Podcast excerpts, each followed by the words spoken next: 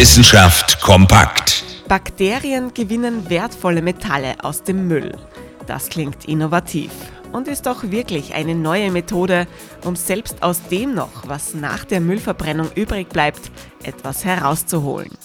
Die Hauptrolle spielen dabei spezielle Bakterien, extrem widerstandsfähige Bakterien, die aus den letzten Müllresten Metalle lösen können.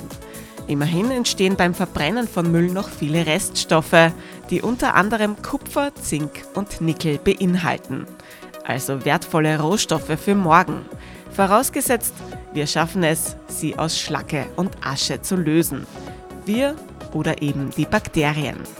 Eine umweltfreundliche und noch dazu günstige Alternative zu herkömmlichen Verfahren.